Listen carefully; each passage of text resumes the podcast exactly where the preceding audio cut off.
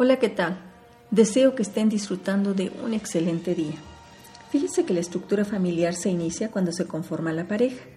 Es decir, después de un tiempo de pasar del desconocimiento al atractivo físico, conocer y desear intimar con el otro y asumir un compromiso matrimonial, esperando que este lazo se mantenga y logren procrear para dar lugar a que la familia pase por otros ciclos según la edad y los requerimientos de sus miembros.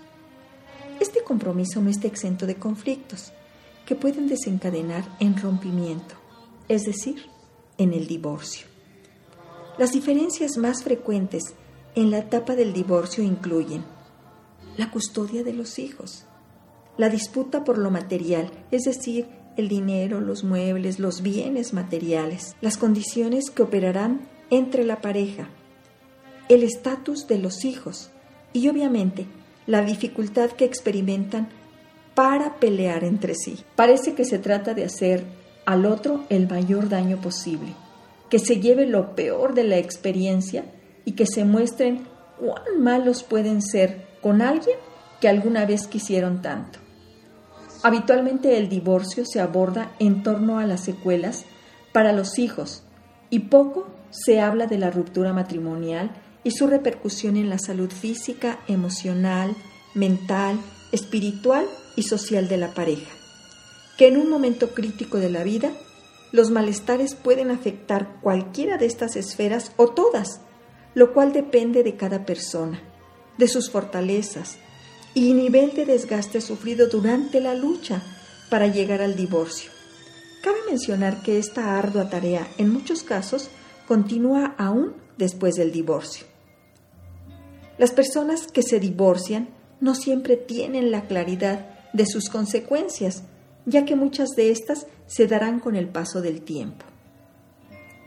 Algunos de los factores internos de tipo emocional que se encuentran en la persona que atraviesa por un proceso de divorcio son, primero, baja autoestima y sensación de fracaso por no haber sabido o podido lograr un matrimonio exitoso.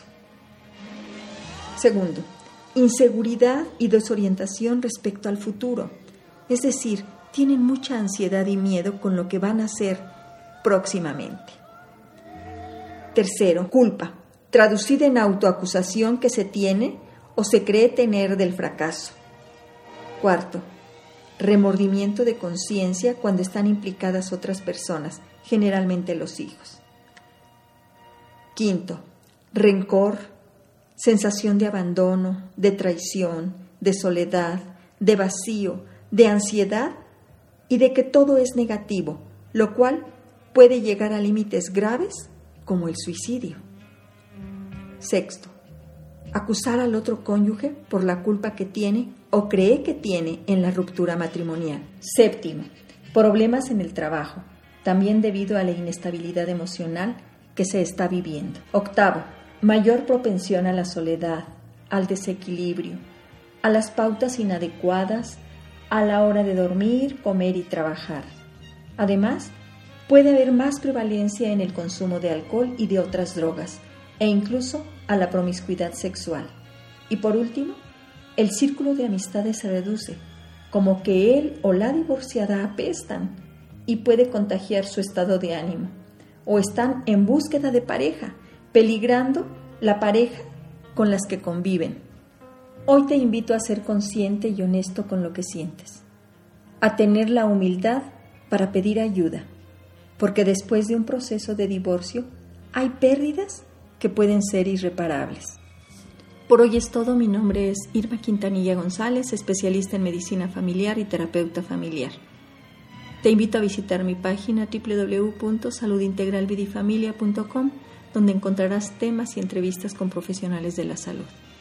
Ahí mismo me puedes dejar tus dudas y comentarios, así como las sugerencias de temas que crees que sean de tu interés o para tu ayuda. No olvides que para que esté bien tu familia, para que estén bien tus hijos, primero tienes que estar bien tú. Hay que amarse para poder amar al otro. Hay que cuidarse para poder hacerse cargo de lo que sí nos toca como padres.